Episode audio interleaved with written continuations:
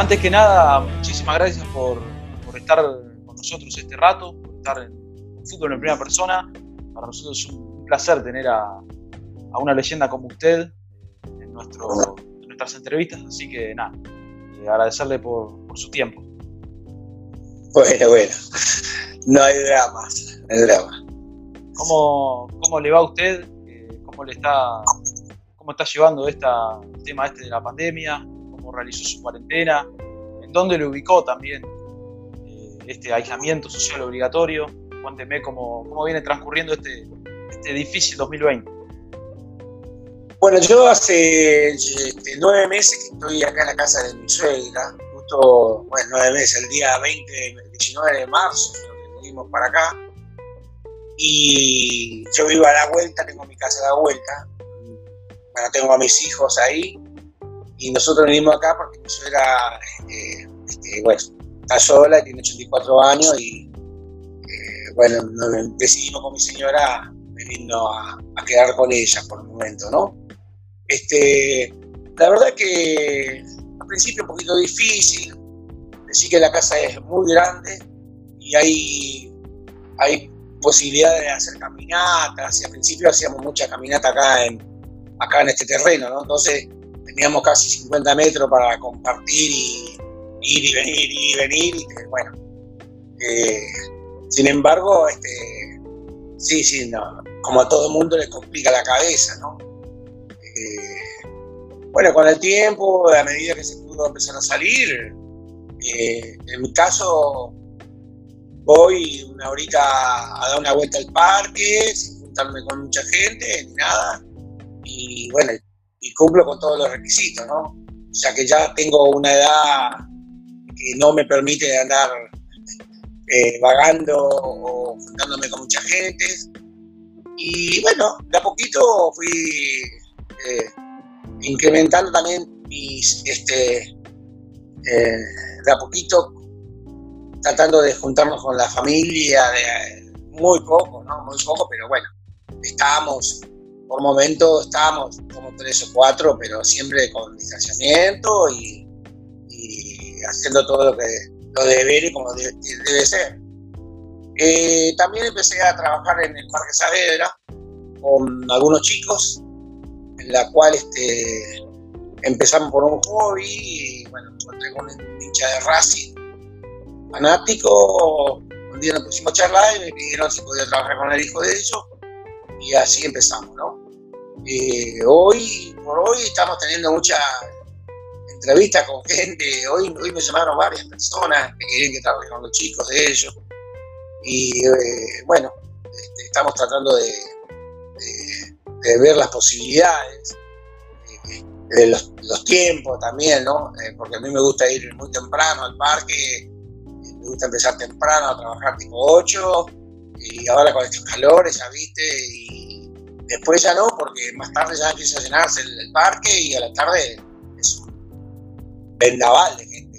Y yo todavía no, no tengo la confianza suficiente como para andar este, eh, juntándome con todo, ¿no? Pero bueno, eso es un poco este, lo que estoy haciendo hasta ahora, ¿no?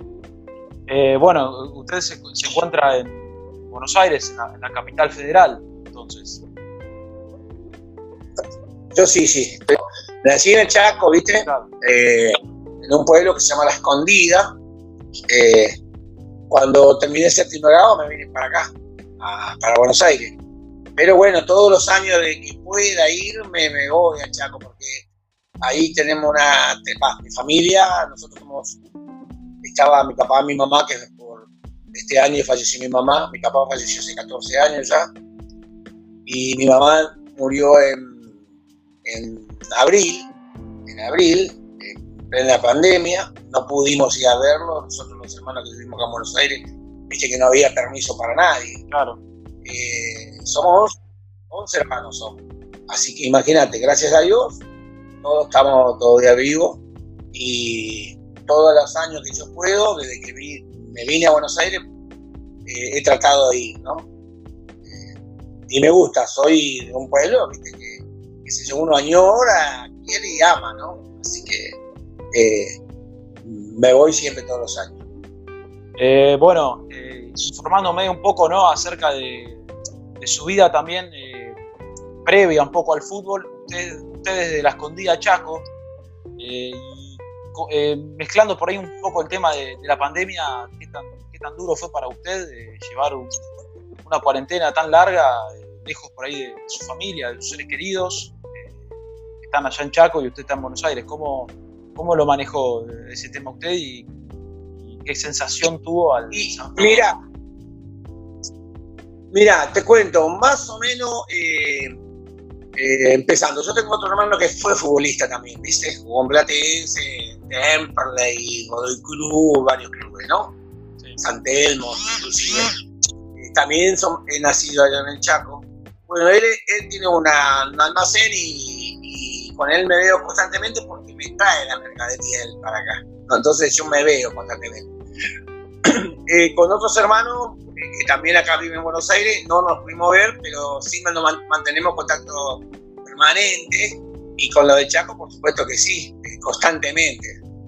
Te digo la verdad, Tomás, el golpe más fuerte para mí fue el fallecimiento de mi mamá porque fue el momento que uno no puede hacer nada, viste que ahora creo que hay ciertos permisos en ese momento recién empezaba y no había ninguna clase de permiso y entonces no pude viajar. Pero, pero bueno, ya está, ya está y bueno, si Dios quiere, en, cuando tengo la posibilidad viajo para allá, tengo ahí a arreglar unas cosas allá en el Chaco. Todo depende también de la situación laboral, de qué es lo que se, se está haciendo en ese momento. Porque yo venía trabajando ya en fútbol ahora, eh, en un club que al principio era parte de River, ¿sí? teníamos equipos infantiles en AFA y después este, se abrieron este año y se, se, llama EPAR y lamentablemente este año fue un año muy malo, no hubo fútbol. Y el Club EPAR, por ejemplo, eh, se pagaba este, una, un canon por, mes y lamentablemente sí, se, fue cuesta, cuesta arriba y muy difícil de poder pagar todas esas cosas, la luz, todos los gastos que había y lamentablemente se disolvió eh, el club en este momento. Eh, hasta hace unos días. Y ya nos avisaron que sí, ya no vamos a trabajar ahí. Y así que estamos a la espera de, algo. Eh, te, digo, digo la verdad, por ahora no tengo nada, eh, eh, estamos esperando, pero siempre, toda mi vida trabajé en fútbol, en fútbol, toda mi vida, primero con el fútbol y después con, con la dirección técnica, ya sea infantiles, inferiores, primera división, ligas, este, AFA, lo que venga, siempre trabajé, gracias a Dios. Así que a la espera de lo que pueda resurgir, ¿no? Eh, usted me contaba que, bueno, está, está dirigiendo chicos en el Parque Sarmiento. Eh, ¿Cómo fue también trabajar, ¿no? Después de, tanto tiempo. ¿Y qué es lo primero que, desearía usted hacer cuando se vaya volviendo de, a poco a la, a la nueva normalidad? ¿Qué, proyectos tiene a, futuro? Eh, mira, te, te cuento yo al ir a caminar al parque veía que ya había movimiento, en lo futbolístico hay un montón, hay, hay, clubes como Platense entrenando ahí, eh, chicos que fueron conocidos como futbolistas y tienen su escuelita de fútbol y también los tienen ahí, eh, hay preparadores físicos que tienen gente, bueno, que tienen un montón, eh, hay preparadores físicos que hacen distintas alternativas, no solamente en el fútbol, sino en otra clase de gimnasios y eso, ¿no? Y, bueno, yo la verdad que no tenía intención, Tomás, digo la verdad, pero un día caminando me apareció esta, esta gente y bueno, de a poquito se están agregando chicos, ¿no? De a poquito se está agregando gente, eh, chicos para poderlo em, empezar a entrenar. A mí la verdad que me, yo disfruto de esas cosas, eh, siempre lo disfruté, he trabajado en fútbol por todo lado, Chaco, bueno, acá en, acá en Buenos Aires trabajé en Platense, en Colegial, en Defensores de Belgrano, eh, en inferiores, en, en, infantiles, en primera división también. Yo dirigí la primera de Defensores de Belgrano, dirigí la primera de Colegiales, dirigí la primera de, de, de Platense. Platense eh, son clubes que están cerca, que a uno los conoce, cómo trabaja, cómo, eh, cómo se divide por, por, los chicos, ¿no? A mí la verdad que a mí me, me encanta trabajar con los chicos, este, eh, principalmente con el que tiene ganas, el que tiene ganas de triunfar, que se aferran a esa ilusión de, de ser futbolista. Eh, por supuesto que yo eh, soy un tipo de, de, los antiguos, que busco mucho la manera de cómo se comporta el jugador, de, cómo si se levanta temprano, si come temprano, qué valores tiene, ¿viste? Me fijo todas esas cosas. Eh, trato de que el, el, jugador vaya siendo un poco completo con todas esas disciplinas que hay que tener cuando uno eh, eh, sueña con ser futbolista. ¿viste? Y, y, yo siempre trato de que, que, ellos se enamoren de eso, ¿no? del fútbol, de que sean, eh, que sean competitivos desde muy chicos, porque yo siempre pienso que yo a los 12, 13 años ya fui competitivo claro. y buscaba aferrarme a, una ilusión y a no aflojar en nada. ¿Entendés lo que te digo? Sí, sí. Bueno, eso es lo que yo para un jugador de fútbol. Por supuesto, eh, justamente hoy estaba leyendo, a mí me encanta leer el fútbol, me fascina. Tengo 65 años y desde, los, desde muy chiquito, desde muy chiquito yo eh, no sé si planifiqué ese, todo esto, ¿no? Pero de muy chiquitito a mí me encantaba, yo hacía, eh, no había en esa época metegol ni nada, yo me hacía en un terreno de mi casa en el Chaco, me hacía canchita de fútbol con arquito chico, equipos de, fútbol con, palitos y le ponía la camiseta y le ponía el pantaloncito, le ponía la media y le hacía jugar, yo agarraba y conseguía, qué sé yo, eh, viste los... las bolitas eso de los ruleros de, los, de la mamá, entonces sí. agarraba y se los sacaba. Bueno, y tenía todos los equipos así, bueno, mi papá me sacaba cartiendo, me acuerdo de la siesta que yo transmitía los partidos y te hacía el gol y gritaba gol. Y en el Chaco, viste que se duerme mucho la siesta por el calor. Sí, sí, y sí. bueno, sé yo. Desde chiquito tanto el fútbol que, que, bueno, te sigo con esa, con esa gana, ¿no? O sea, podríamos decir que desde el primer momento, ¿no? Desde, desde, los primeros años de su infancia ya, ya tenía como el futuro planificado que, que iba a ser el fútbol. Claro. Mira, yo te cuento un poquitito lo, lo que a mí me pasó. Eh, yo me vine cuando tenía 13 años y me, me, vine con lo que yo tenía puesto.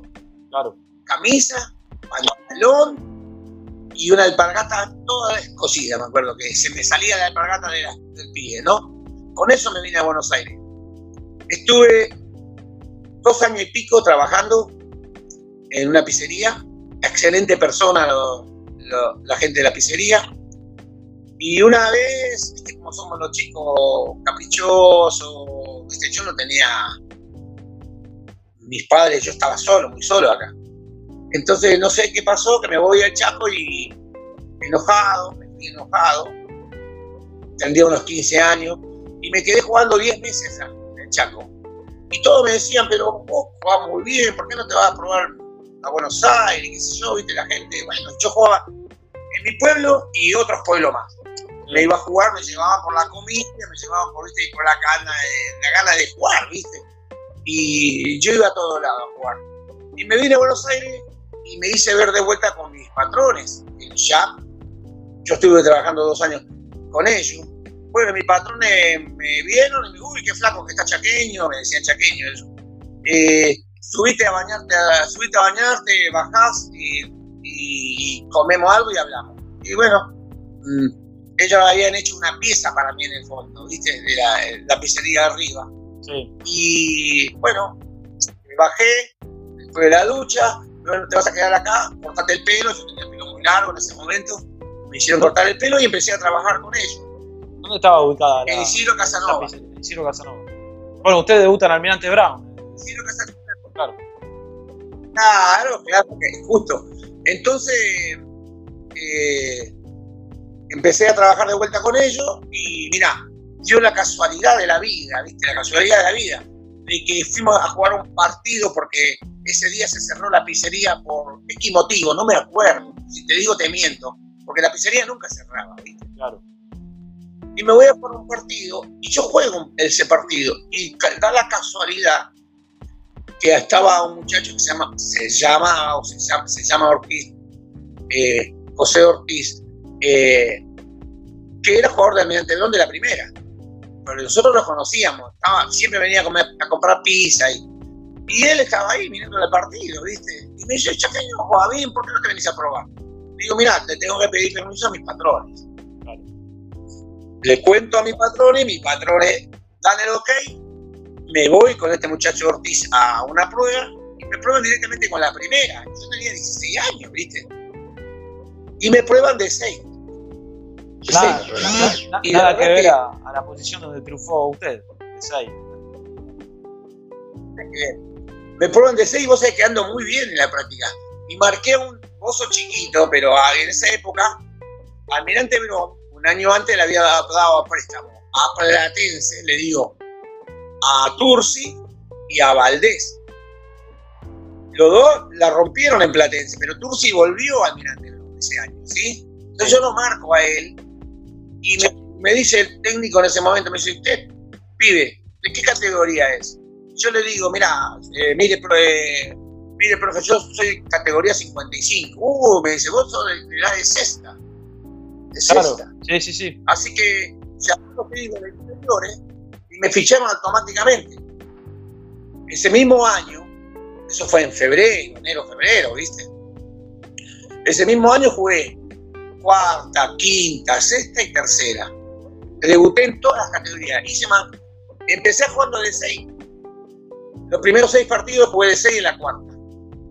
Y yo después, como a mí me querían mucho, le dije, yo quería jugar de nueve. Al principio no querían saber nada de eso. Porque yo la, verdad que estaba bien de seis. Y me dicen, no, eh, Chaqueño, vamos a hacer una cosa, Pagón, me dicen. Vamos a probar a ver cómo funciona. Me prueban de 9 y con tanta suerte que ganamos 1 0 a Quilmes en la cuarta y hago el gol, hago el gol yo, ¿viste? Bueno, contentísimo. Y de ahí en más, empecé a hacer goles por, en todas las categorías. Y mismo ese mismo año debuté en la tercera haciendo goles. Y me acuerdo que el entrenador que era Busico, que era un señor que jugó en Boca, en Chacarita, muy famoso jugador, me acuerdo que ese año me regaló, me quería tanto que me regaló un par de botines, ¿viste? Y con esos botines yo jugaba y hacía goles. Y la verdad que, bueno, ese año estuve todo, con 16 años en todas esas categorías. Y eh, cuando al año siguiente, ya en, febrero, yo ya, eh, me habían dicho que tenía que empezar a trabajar con la primera. Así que ese año jugué en primera división, algunos partidos. Y bueno, me voy para, un día da la casualidad que vamos a jugar contra Platense, en la, perdón, jugamos nuestra cancha, perdemos 2 a 1, es un sábado, y el domingo me voy a jugar en cuarta. Me mandan a jugar en cuarta contra Platense, acá en Vicente López, ¿viste? Y hago cuatro goles en la cuarta. Y ahí no termina todo. ¿Qué pasa? Que el día de lunes un chico amigo mío, que era arquero, que jugaba la cuarta, me pide si yo le podía acompañar a Platense a probarse. Yo le acompaño. De allá de, Isidro Casanova nos vinimos hasta acá, hasta la cancha de Platense, ¿viste? Sí. En este momento era todo práctica, no, era, no estaba el estadio Platense, pero estaba acá en este mismo lugar donde está ahora el estadio. Y bueno, cuando me ve el director técnico, me dice, oh, ¿no sos chaqueño? Me dice, Sí, el técnico de Platense, ¿no? Y el Bebe Barbieri, que era el coordinador, y me dice, eh, me dice, escuchame una cosa, pequeño, y empezaron a averiguar toda mi situación, y yo no, pero yo no fui a probarme, yo fui a acompañar a mi amigo. Bueno, me hicieron cambiar, me hice un montón de goles en la práctica esa que practicaba mi amigo también. Fue casualidad, y ahí casualidad. Me llevaron a, son, viste, la casualidad de la vida, el destino, el destino, porque ahí nomás me hacen el contrato y le roban, el pase a, plante, a Mirante Me hacen contrato como profesional a los 17 años, ¿viste? 18 tenía. Y, y bueno, ya me quedo acá a Platense, me quedé viviendo toda mi vida, vivo, desde que me vine a Platense estoy acá, acá a tres cuadras del club viviendo. Y este, bueno, ese fue eh, el arranque, el arranque, ¿viste? Y bueno, después en Platense tuve la suerte de andar muy bien, de ascender, de, poder, este, Menotti me, me puso en la selección argentina, la lista de 40. la intransferible, ¿viste? de 40 sí me puso, así que estuve casi dos años así, lamentablemente. No digo lamentablemente, no, es decir, capaz que si me hubiese quedado en Platense, hubiese tenido más chance de poder estar en la selección. Porque de ahí yo me pasé a Boca. Boca me fue muy bien el primer año. Estuve recordando el otro día un poco toda mi, mi trayectoria ahí en Boca el primer año me fue muy bien, muy bien, con el problema de que, viste que estaba Toto Lorenzo. Toto Lorenzo, Y él traía, él traía, rotaba mucho. Entonces yo, por ejemplo, hacía un gol o dos goles y él este, no, se, no se casaba con ese jugador. Él, por ejemplo, Boca tenía en ese momento arriba, tenía más Transi, Romelio y, y. Y yo, y, el, y, el, y Ortiz, yo y y hay Dorón y eh, el Negro Viedo, que éramos de centro delantero, también estábamos siempre con el plantel, eh, teníamos menos posibilidades que lo, que lo demás, porque Boca, Boca tenía un, esquema de juego con, ese conjunto, ¿viste? con el, primer equipo. Así que igual yo no me quejo mucho porque estaba viendo que había jugado 22 partidos y había hecho 9 goles en los 22 partidos el primer año en Boca, ¿viste? Y quiere decir que me fue bastante bien. Había, me fue bastante bien. Y bueno, y después vino la, bueno, lo que es ganar la Copa Libertadores de América, lo que es ganar la Copa, jugar el partido de la Copa del Mundo, ¿viste? Y la verdad que para el partido de la Copa del Mundo anduve muy, pero muy bien. Es más, te digo, eh, no es por alabanza, no te cuento la historia un poco que Vértigo era, de, la selección de la selección de Alemania, que jugaba en el Borussia, que jugaba con dice, el, el, 21 pavón tienes condiciones para jugar en Europa. Y bueno, se ve que eso me ayudó porque al poco tiempo me compra el español de Barcelona. Español de Barcelona, sí, sí. Español de Barcelona. Y bueno, fui a España y el primer año muy bien, muy bien anduve, pero hice pocos goles en, la liga y mucho en la, en, la, Copa del Rey. Claro. Pero, está claro que la Copa del Rey era un poco más bajo el nivel, ¿no? Es decir, eh, a nosotros en Cataluña, por ejemplo, cuando se juega la Copa del Rey se empieza jugando primero todos los equipos catalanes Claro, por el Madrid, todo lo madrileño. Exactamente. Claro, y entonces el español era un club de primera y jugábamos contra equipos de segunda y de tercera categoría, entonces hacíamos tres, cuatro goles, ¿viste?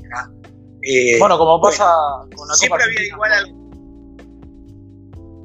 Exacto. Pero después, viste, se van, se van poniendo los equipos. Claro. Sí, a medida que va pasando Y bueno, la verdad que anduve muy bien el primer año, más, mira, te cuento que tuve la posibilidad de ir al Real Madrid, que me llevaron a hablar con la gente, me llevó el abogado José María Minguela, un famoso, eh, un famoso este, eh, empresario, eh, también fue dirigente de Barcelona, él me llevó,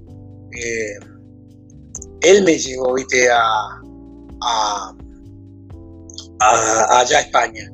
Y bueno, me llevó a hablar con la gente de, bueno, una vez que jugué el año ese bastante bien en español, bastante bien, bastante, la verdad que muy bien, me fui a hablar con el, Real Madrid y también me quiso, llevar el Ángel. De Bélgica. Y viste que en esa época te pedían si te podías hacer español, y yo por, intermedio de mi señora, porque mi señora sí tiene, pasaporte español, eh, me hice, pero no podía jugar hasta que no se hacía. Y pasó como ocho meses, ¿viste? Y no pude jugar, no pude jugar, no pude más, no pude más. Y cuando volví ya, ya se había cerrado todos los cupos y me fui a, parar a la Almería. En la Almería me eh, tuve un problema en los ligamentos, mucho tiempo parado, prácticamente no jugué, ¿viste? Y me volví a, a Boca. Y en Boca ese año, eh, parte del 80, que fue muy malo, no sé si te acordamos, somos chiquitos, pero si le dije la historia, no nos fue bien, andábamos muy mal, perdíamos con cualquiera, físicamente estábamos muy mal. previo, a la, previo a la etapa de, Maradona que llega en el 81 y después, bueno, después viene la, crisis de Boca, bueno, después del 81. Sí, sí, sí, sí, sí. Sí, este, bueno, eh, la cuestión, viste que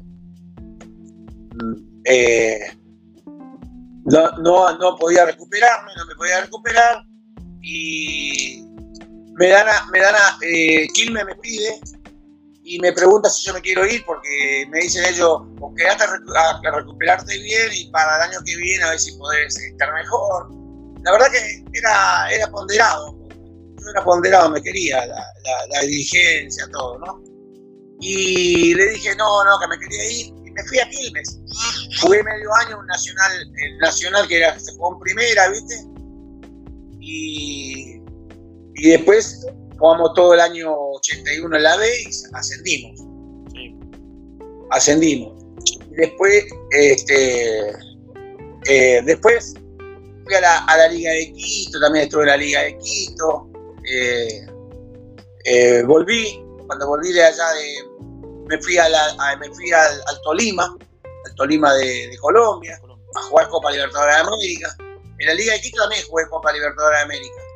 Y después me vine, me vine para Argentina y ahí firmé para Racing. Sí. En Racing fueron unos años inolvidables, muy buenos, muy buenos para mí, hice muchos goles. Era muy querido por la hinchada, por todo.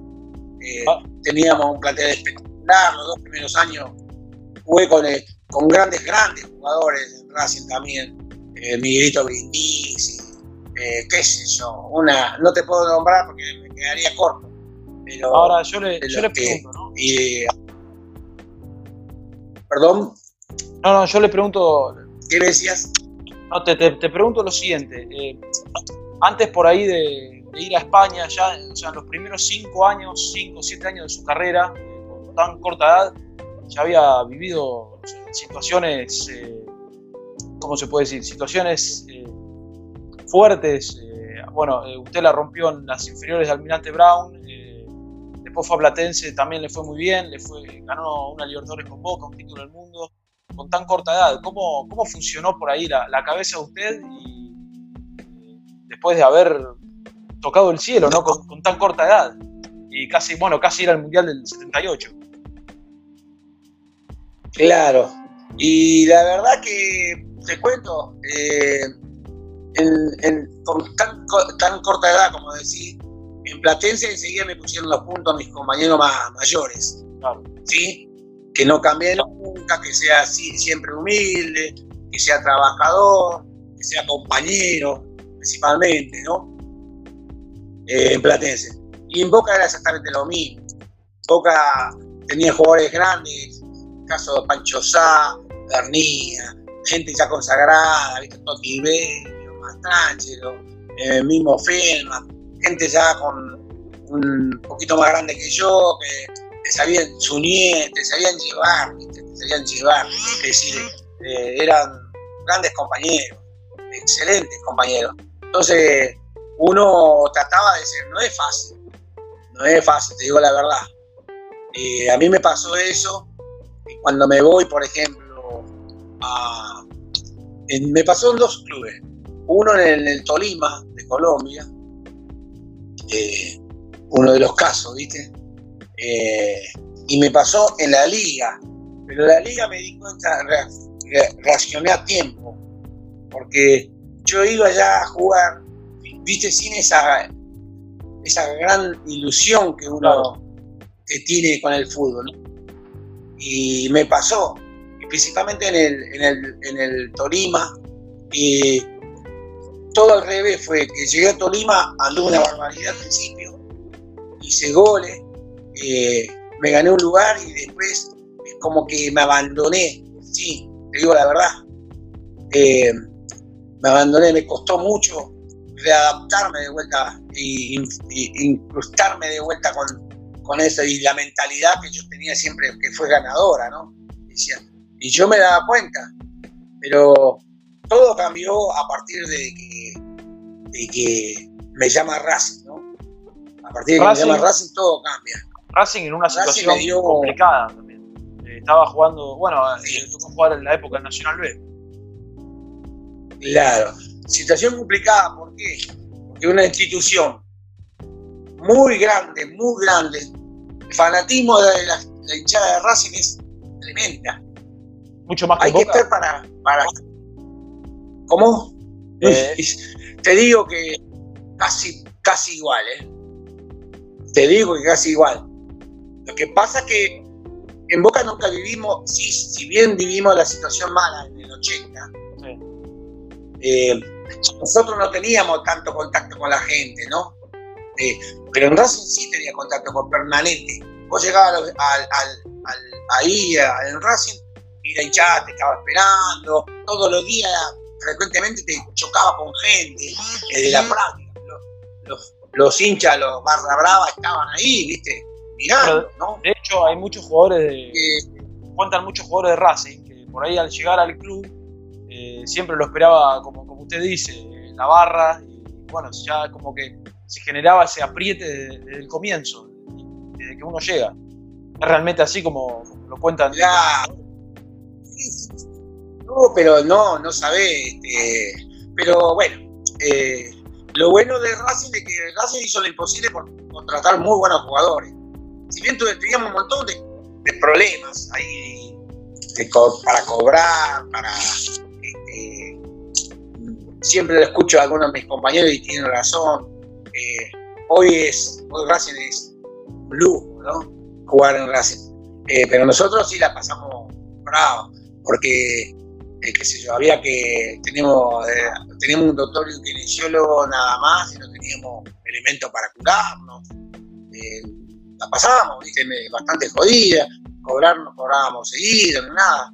Pero la verdad que yo tuve una convivencia con con mis compañeros extraordinarios en Racing. Primero, cuando yo llego, vos fíjate que ahí en Racing llegó Carlito Esqueo, eh, Selección Nacional, Racing, Boca, grandes equipos, ¿no? Eh, eh, estaba el Colorado Subal, el primer año, el Colorado Subal jugó en Boca no sé cuántos partidos, llegó Miguelito Brindisi, llegó Cordero que después se quedó para el ascenso, que la rompió también, Miguel Brindisi Después, eh, eh, bueno, había una cantidad enorme, vinieron algunos uruguayos muy importantes, Guasito González de la selección, Ítalo Ortiz que jugó varios años en RAS, eh, hasta Día de la Nube, vino Miguelito Colombati, vino Walter Fernández, estaba el Pampaor, que la verdad que era un gran jugador, no, teníamos muy buenos jugadores, y aparte todos los que eran de Procesión 86 que estaban apareciendo, ¿viste? Muy buenos jugadores, eh, excelentes jugadores.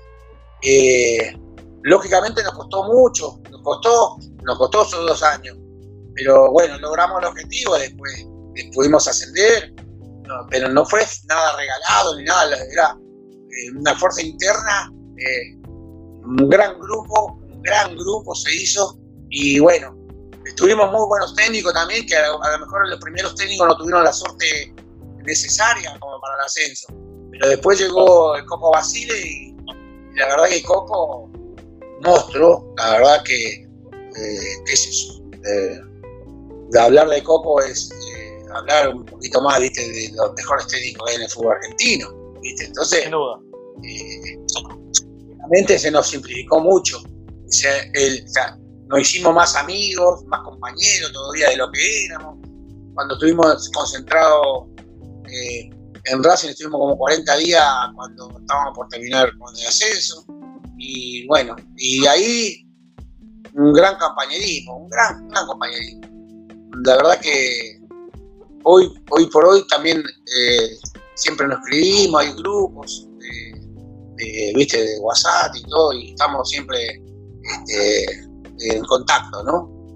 Pero la verdad que lo de Racing fue algo fantástico. Y bueno, cuando yo termino de en Racing. Fue eh, difícil. Bueno, cuando ascendemos. Fue difícil también eh, cuando usted dejó Racing. Hubo algo con Unión eh, entre medio. De verdad, ¿no? Ah, no, bueno, porque ¿qué pasó con Racing? El primer año yo viste que hice como 19 goles. Y Racing me compra el pase, pero no, no me quería pagar. es decir, entonces una discusión, y como yo no firmé nada ni nada por el estilo, eh, me llama la gente de la de, perdón, de Unión de Santa Fe y me ofrecen dinero. Y yo la acepto, voy a Racing y ellos me dan el pase. Bueno, qué sé yo. Cuando me dan el pase y ya voy para arreglar con la NU, el presidente de Racing, Juan Estefano, me aparece en la AFA. Y me da, me, pues, me, da la plata, me dice, Cholo, eh, Cholo acá tenés la plata, quédate en Racing. Y la verdad, estuve muy mal con la gente de Unión, pero le di una prioridad número uno a Racing. Y me quedó en Racing. Me quedé en Racing. Y la verdad que hice bien ganar Racing por Llegó a jugar en la vuelta a la, primera. Llegó a jugar en, bueno, con Racing en primera división después del ascenso también. Oh. Un par de partidos. Claro, pero te cuento, en el 86, viste, yo estuve 84, 85, 85 ascendemos, 86 Racing presta a los jugadores a Mendoza. Y yo me voy a jugar eh, tres meses a Tigre. Termina un ascenso cortito, jugamos un campeonato corto y llegamos a, las finales, pero nos eliminó Italiano que asciende a primera, ¿te acordás? Nos gana a nosotros Italiano y después va juega con la final, no, me acuerdo con quién. Y, y asciende. Y yo agarro y me voy al Cerro Porteño Cerro Porteño jugué cuatro meses, jugué 10 eh, partidos y hice 12 goles. Sensacional me fue.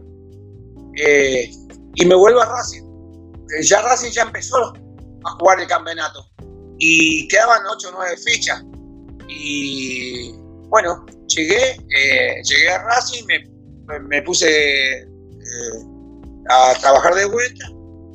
Racing ya tenía jugadores nuevos, gente nueva que había, ¿viste? Y todo y eh, jugamos y clasificamos en las finales. Clasificamos en las finales, te digo que fue el último partido que yo jugué en Racing, fue contra el Español. Español. Empatamos 1 a 1 y vamos a las finales. Y vamos a jugar contra Ferro y perdemos 1 a 0 con gol de Garré de tiro libre y yo no yo estaba en el banco no entré. Ese día. Bueno, estábamos, estábamos hablando acerca de me, estaba contando ¿no? de, lo que vivió en Racing y, después, o sea, la etapa cuando usted deja Racing y, se va a jugar a, un poco a Cerro Porteño, a Tigre, cómo, cómo vivió también esa etapa eh, y después dejar, lo difícil que fue dejar Racing y, bueno, y después, y después la vuelta a, Racing. te estaba contando que, bueno, que Racing había dado para los jugadores a préstamo y yo, bueno, la, yo, Tigre me había hablado, estaba Merlo de técnico en Tigre. Eh, no Juan, eh, Juan Carlos Merlo, el de Temperley. Si no Reinaldo Merlo, sino Juan Carlos Merlo. Y me habla y me dijo todos los jugadores que había y eh, bueno, a mí me ilusionó y fui a jugar para ellos. Jugué para ellos, ahí estaba Chaparro, Paruso, Mantara, muy buenos jugadores también había, ¿sí? Este, la verdad que había muy buenos jugadores.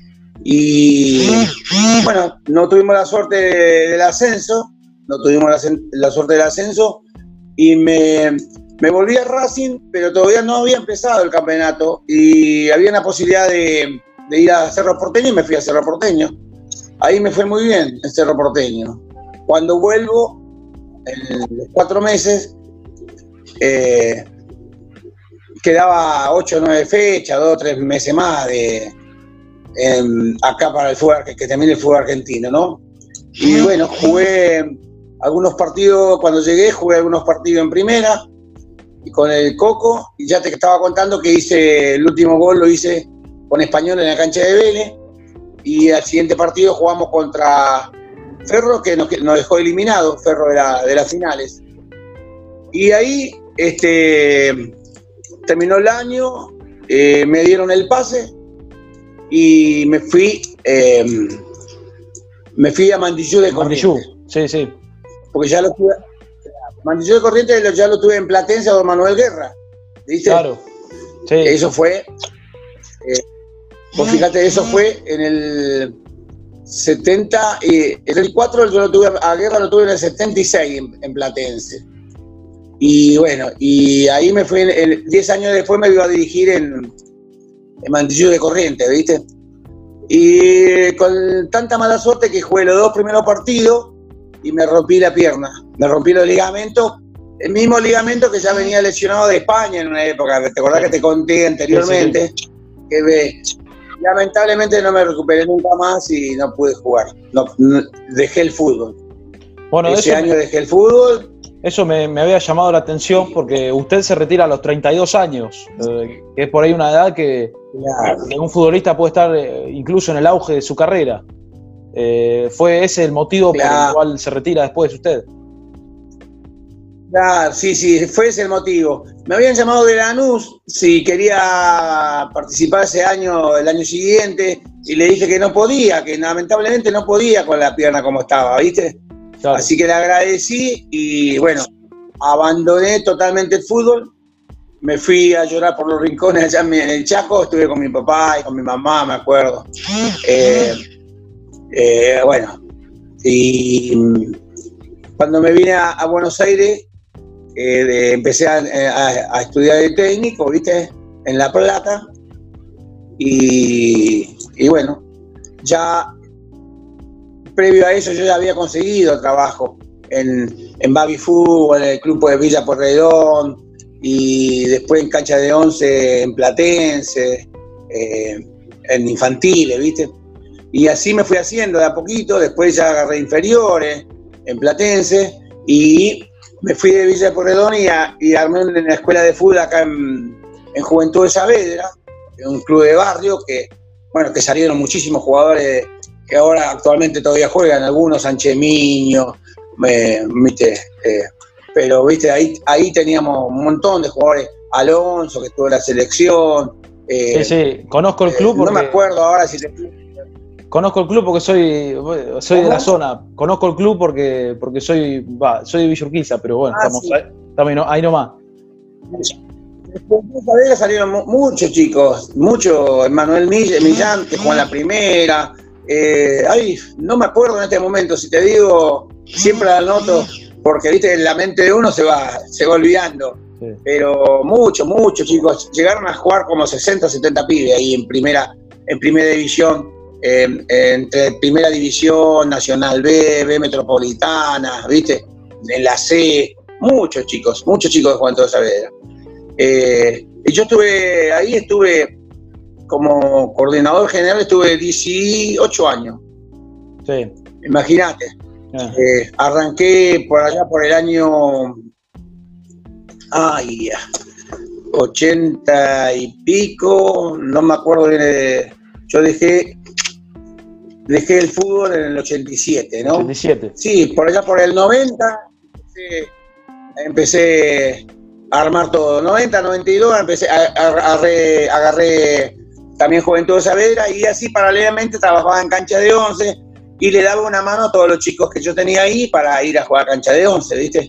Le daba una mano, por supuesto, al que tenía condiciones. Siempre, siempre me basé en, la, en las reglas eh, de que tendrían que tener las posibilidades, qué sé yo, técnica, física, eh, primordialmente, y este, eh, la voluntad, la voluntad que juega mucho en, el futbolista, ¿no? Entonces yo esas cosas miraba mucho para llevarlo a jugar en cancha de 11 o recomendarle a, otro, a otros clubes, ¿no? Así que bueno, eh, han salido muchos chicos con carrera. Y eh, también, digamos que en Platense, enorme. ¿Qué experiencia saca usted de lo que vivió como futbolista y que lo puede aplicar ¿no? al trabajo de, del ser director técnico? O sea, ¿qué, es lo que más, eh, lo, que más conviene llevar a, cabo para, eh, en la práctica? ¿no? ¿Qué, es lo que más le ha marcado como futbolista que lo ha llevado también a, dirigir? Y mira, en la época, yo te estoy hablando yo, cuando yo dejé el fútbol, vamos a hablar de los años, ya de los 90, ¿no? yo eh, digamos que a mí me pasó lo que me pasó, por ejemplo, cuando yo me vine, siempre miro la historia mía. Eh, no con todo quiero pensar que tiene que ser así, y la verdad que tiene que ser así. Hay otros pibes que tienen mejores posibilidades, como poder comer bien, poder estudiar, y, aparte tienen el tiempo suficiente cuando los padres le acompañan a, a un, a un club donde sea, ¿no? Cualquier club. Eh, yo creo que vos vas a jugar a un club de la D, a un club de la a un club de la A y tenés que poner el mismo, el mismo, ímpetu, la misma voluntad, el, mismo sacrificio, eh, la misma responsabilidad, viste, todo, todo porque uno nunca sabe dónde arranca y tampoco nunca sabe dónde termina. Porque podés empezar al rey de muy arriba y después ir bajando. ¿Qué te pasa cuando vos no tenés voluntad, tenés las condiciones, pero no le pones la voluntad, la garra, eh, la responsabilidad, ¿no?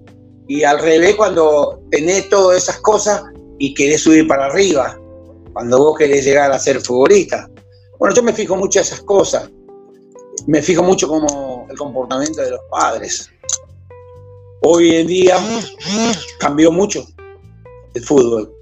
Hoy en día el pibe, los chicos eh, son mucho más vivos, no sé si más vivos, pero en la tecnología vos te das cuenta. Sí. Chicos de 5 años, cómo manejan la computadora, cómo manejan, ¿sí? Pero también vemos muchos padres que se preocupan demasiados a veces, demasiado. Eh, capaz que, a ver si me entendí lo que te quiero decir. Eh, capaz que, por ejemplo, vos decir, ay, eh, vamos a suponer, tengo un cumpleaños, prefiero ir al cumpleaños y no ir al entrenamiento.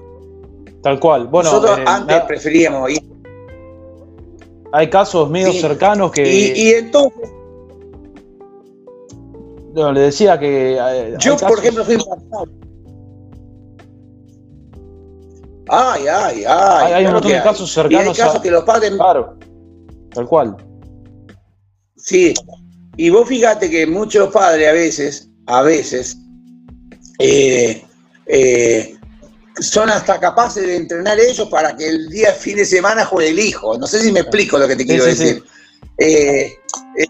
avasallante, no lo dejan en paz, quieren saber más que los técnicos, quieren, viste, y eso no va. Ahora, que un papá acompañe a un chico que le gusta el entrenamiento, que esté está todo el día y que, que se maneje de ahí en más, que el técnico lo llame al chico y los papás se queden afuera y miren el entrenamiento.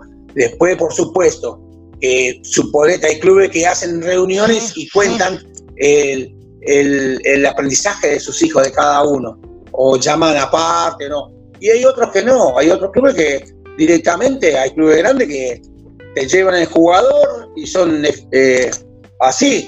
Eh, te gusta como somos, bien, si no te gusta, te vas y no importa, no porque hay clubes grandes que manejan entrenamiento, eh, mil pibes por año van a probarse, mil quinientos, dos mil, eh, qué sé yo, por todo lado de, todo el mundo hay cantidades enormes eh, siempre de, chicos que quieren ser futbolistas, ¿viste? Claro.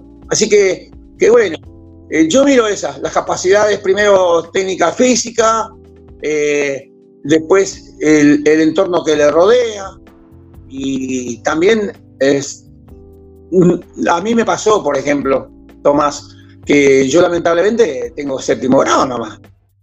Yo me vine sin estudiar más nada, ni nada por el estilo, porque me vine a buscar un futuro para mí.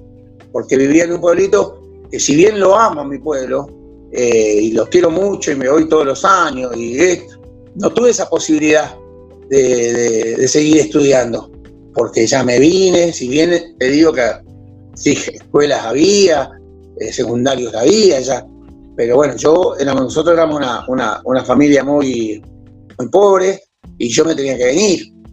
Eh, y después, digamos, tuve la posibilidad de estudiar y no lo hice. totalmente arrepentido de esas cosas. Hoy los chicos estudian y sabemos que si no son futbolistas pueden llegar a ser otra cosa. Yo tengo un sobrino que, por ejemplo, que le costaba mucho con el fútbol, pero sin embargo eh, después eh, eh, empezó a jugar en River, en, un club, eh, polo esto, viste, y era el mejor, y nadaba una barbaridad, y era veloz, y, bueno, se le dio por ese deporte y era muy bueno. Y quizás con el fútbol le, costaba.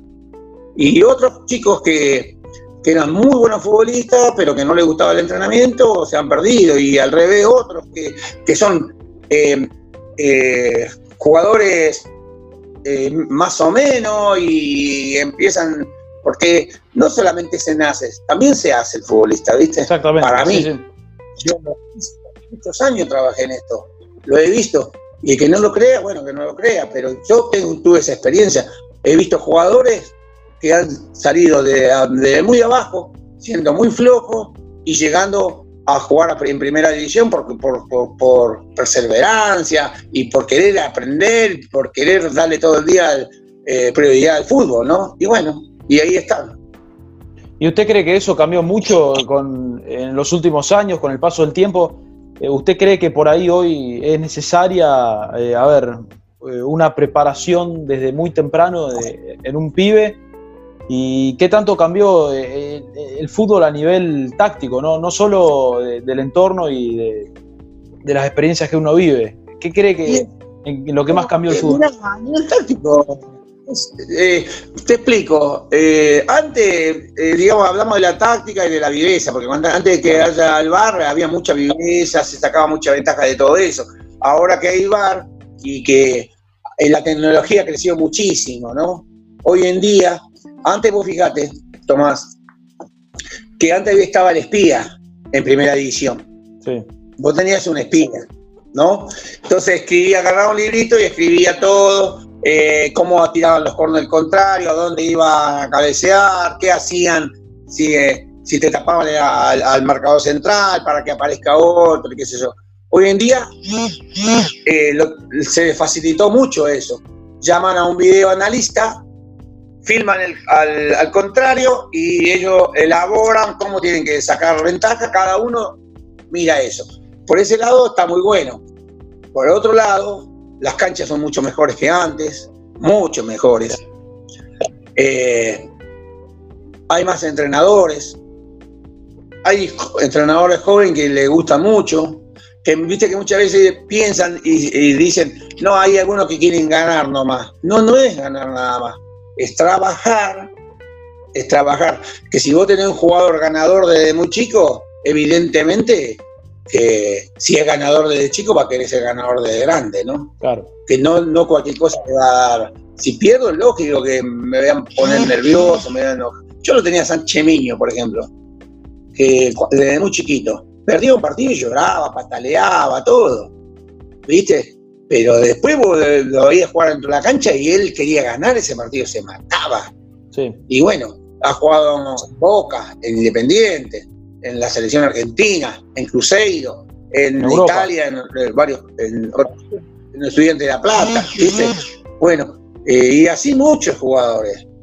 Eh, yo te, te digo, tuve al Chacho Codé, por ejemplo, como jugador, lo tuve a Trezeguet como jugador, hoy en día lo, eh, también lo tuve a la bandida Vergés como jugador, a, a, Morgantini que está en la NU, lo tuve como jugador, eh, infinidad de jugadores que puedo nombrar de los que los tuve.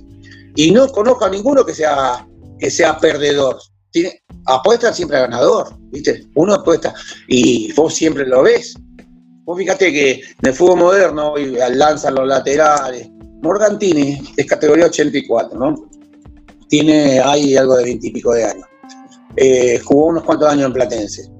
En Platense le rompió de, menor a mayor, ahora lo compra Lanús y vas a ver que la nube va a funcionar porque él quiere más, cada vez quiere más, cada vez quiere más. Y bueno, eso es un ejemplo de un jugador, ¿no? Lo que lo bueno, lo bueno de, antes es que eh, digamos que en la parte económica, eh, antes quizás el que era pobre era re, pobre y no tenía la posibilidad ni de comprarse una alpargata. Hoy el pobre tiene algunos recursos, hasta zapatillas, celulares, todo, ¿no? El que tiene dinero muchas veces, a veces uno piensa, yo siempre digo, que un jugador que tiene dinero está bien alimentado, está bien criado, eh, en apariencia está muy bien criado, porque van a estudiar, ¿viste? están en los mejores colegios, todo eso. Si uno tiene que elegir, elige un jugador que tiene, plata. Es decir, que el padre esté económicamente bien, porque entonces vos, los jugadores te caen eh, eh, sin hambre y con el, eh, viste, tienen todas las posibilidades. Pero ¿por qué, sea, ¿por qué sea eso? ¿Por qué cree que usted sea eso hoy en día? Por ahí el que tiene más recursos termina, termina siendo elegido. Claro, y, y, y puede pasar, pasa, puede pasar. Y aparte que si tiene responsabilidad, más todavía. Entonces vos, para elegir a veces, sí, bueno, me sirve más este, porque yo sé que me va a venir el entrenamiento, yo sé que, ¿entendés lo que te digo? Siempre y cuando tenga esa ilusión de ser futbolista, ¿viste? Siempre y cuando. Que ahí está el gran problema, que hoy muchos de los chicos eligen la computadora, el juego, antes de que el entrenamiento. ¿Me explico? Entonces, yo siempre valoro Hoy en día yo tengo un pibe que es categoría eh, eh, trabajando acá en el Parque Sarmiento, ¿no? Muy chiquito, tiene 10 años. 11 eh, años tiene, 11 años. Y yo lo veo, la voluntad que tiene para trabajar, para aprender. Está todo el día constantemente atrás tuyo para que vos le vayas enseñando. Y eso es lo bueno. Y después, si no se le da, él hizo todo. Él hizo todo, ¿viste? Para, para poder llegar. Y los padres también, los padres también. Es decir, los traen, eh, se preocupan, te, tienen elementos, vos le decís, necesito tal cosa para... Y están atrás, de esas cosas, ¿viste? Se valora el esfuerzo en ese sentido, porque por ahí hay muchos jugadores que, no han podido llegar eh, tan, tan alto, pero han, han, sido muy responsables y han, han puesto mucho sacrificio, han perdido muchas cosas también para, para, dedicarse al fútbol, ¿no? O sea, usted valora también eso, las ganas, la, ilusión. Sí, ¿qué te parece? ¿Cómo no vas a valorar cuando, cuando vos ves un chico que, que te aparece, yo lo veo, por ejemplo, te aparece corriendo, te aparece corriendo para el entrenamiento. Entonces, eso a un entrenador le da una satisfacción enorme, ¿no? Eh, querer ver que al chico este, llega corriendo y dice, hola, buen día, y esa ilusión que tienen para empezar el entrenamiento, ¿viste? Muchas veces, a veces la postura de un jugador y eso ya te va diciendo eh, cómo, cómo va a ir su carrera, ¿viste? Es increíble, pero bueno, uno que jugó y estuvo en esto va sacando las conclusiones por anticipado. Eh, eso es lo que yo veo, ¿viste? Y usted también, bueno, eh, le quería preguntar también de lo, de lo que vivió en, Europa. Eh, bueno, usted siendo jugador eh, estuvo, como hablábamos antes, en Almería y, en Español. Me imagino que también fue muy, muy diferente de, lo que era por la preparación de los equipos en Europa en esa época que comparado a la Argentina. ¿Usted qué, qué valoró, o sea, qué, qué experiencia saca de, de, lo que vivió en Europa? ¿Qué es lo mejor que vio y qué, lo que más le sirvió para... A mí, mira, te cuento. Yo te cuento, a mí, por ejemplo, yo me fui ganando menos a España. me fui ganando menos, no sé por qué me fui, pero era la ilusión de irse, viste, a Europa. Era la ilusión. Cuando yo llego acá al español de Barcelona, el mister, que acá se le dice director técnico, el mister, el mister hacía de preparador físico y de técnico. Ah. ¿Me explico? Sí, sí, sí. Hacía de preparador físico y de un club grande como el Español de Barcelona, ¿no? En pleno Cataluña, en pleno Barcelona, un club que ese estadio ya no está mal, ahora lo, trasladaron a otro pueblo, fueron a, ponerlo en, en otro lugar del estadio. Y ese lugar era un lugar fantástico donde estaba el español. Eh, los entrenamientos eran, eran más vale eh, muy poca pelota y mucho trabajo físico, ¿no?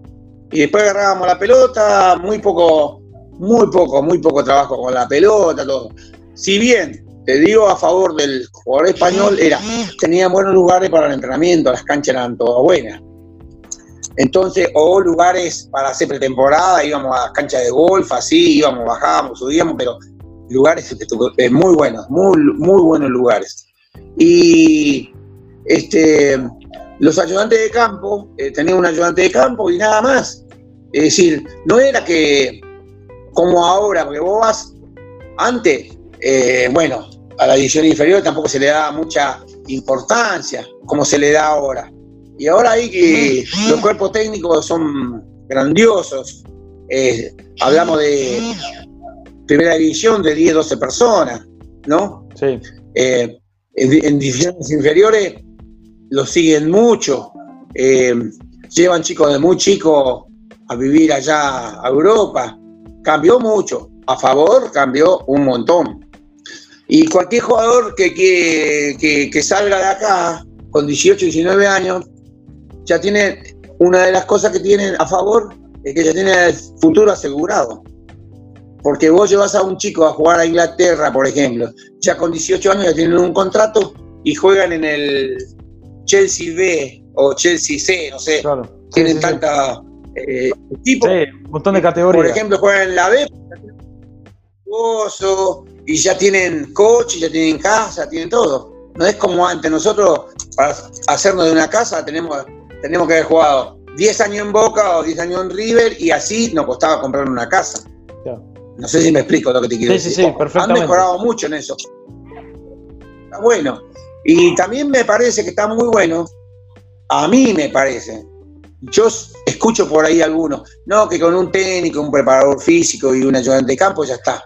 No, a mí me parece que si vos trabajas por líneas y tenés buenos ayudantes de campo, tenés buenos hacedores, de, chicos, eh, me da la impresión de que hay una mejor posibilidad de sacar mucho más jugadores, ¿entendés? Cuando son cantidad, cuando son cantidad.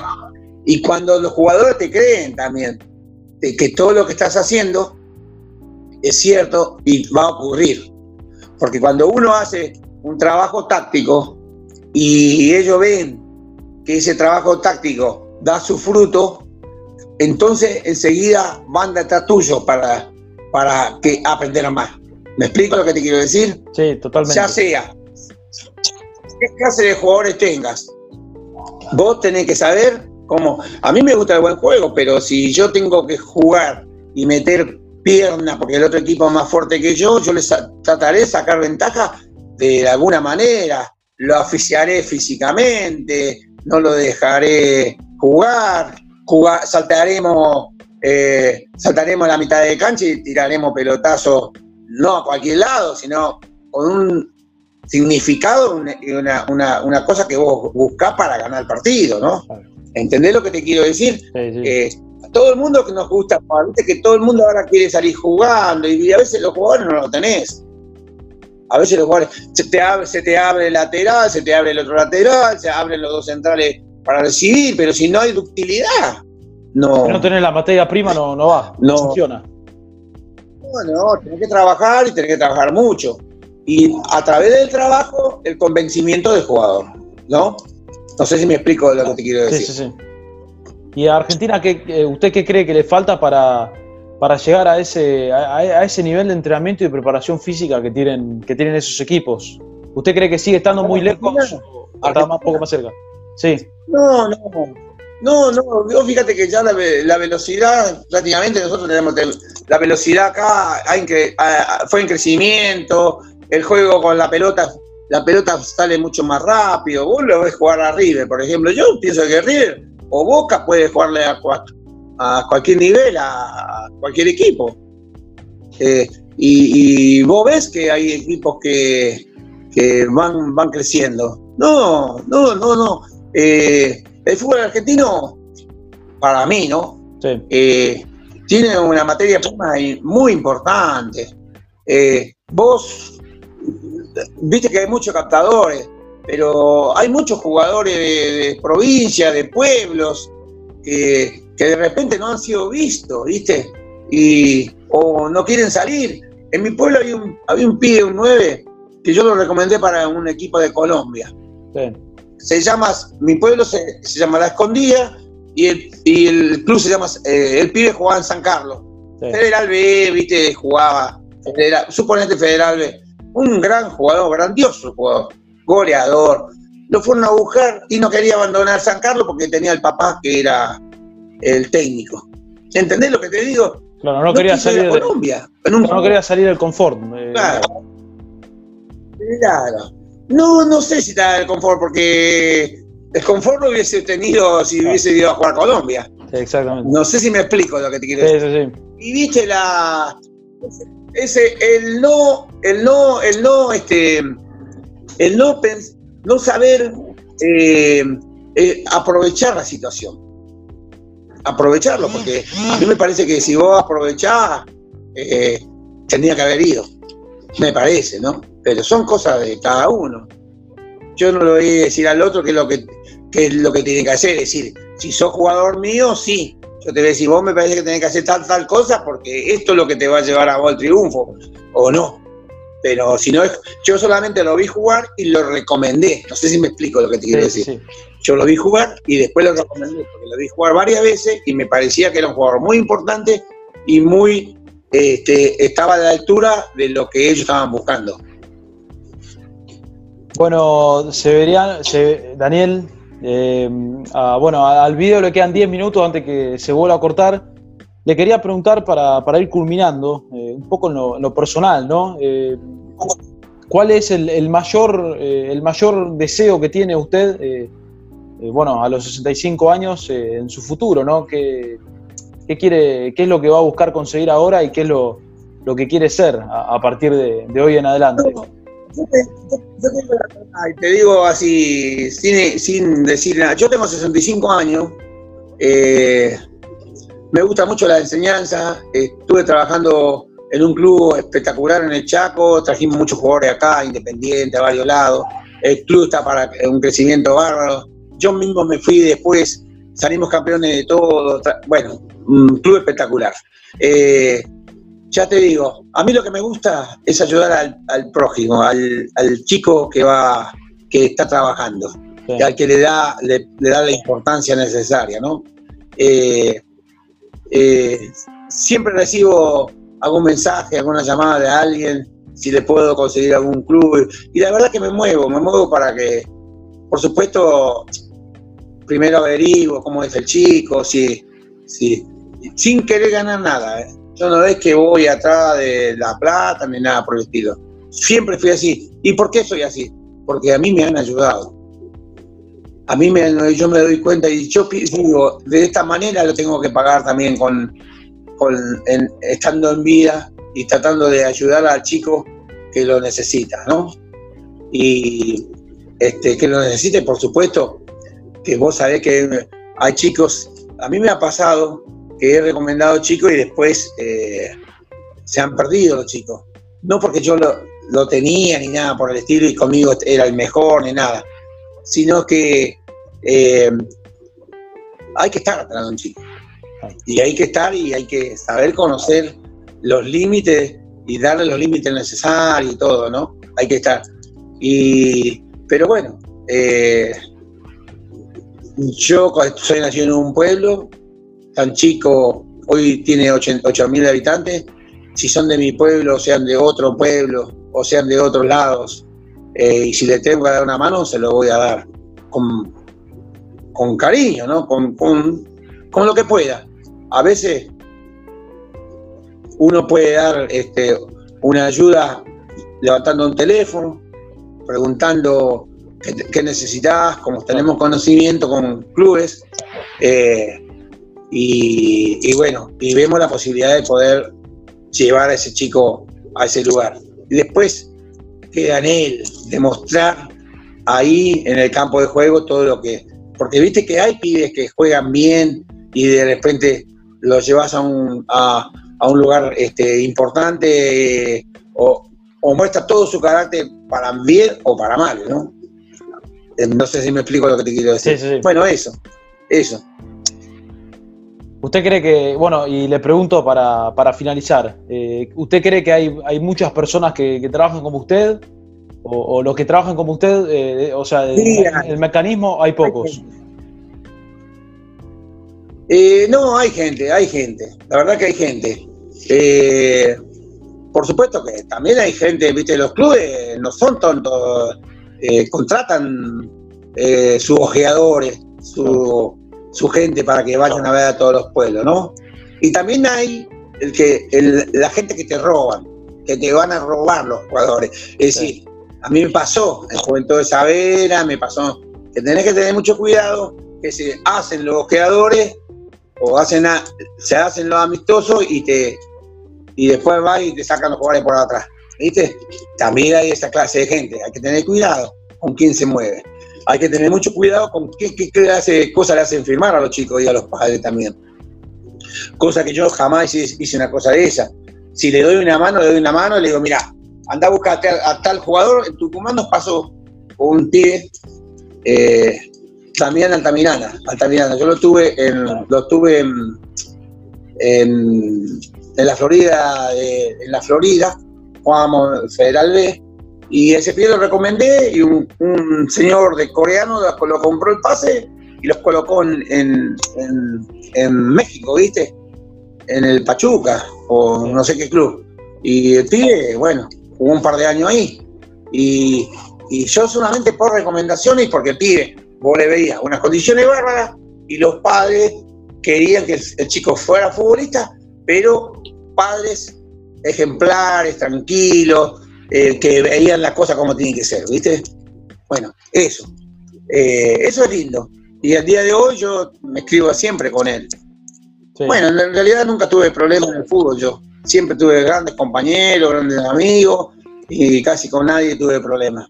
En el fútbol no tuve ni como siendo futbolista, ni como siendo técnico, ni nada.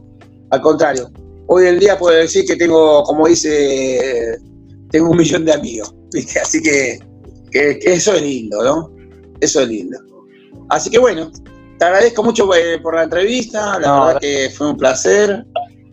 Gracias a, usted, la verdad que, bueno, para mí entrevistarlo a, un campeón del mundo, no sé si por ahí le gusta usar e, esa chapa, ¿no? De campeón del mundo, que lo reconozcan así, para nosotros es un placer, así que, nada, quedarán más temas para hablar para, la próxima. Estamos, estamos en contacto.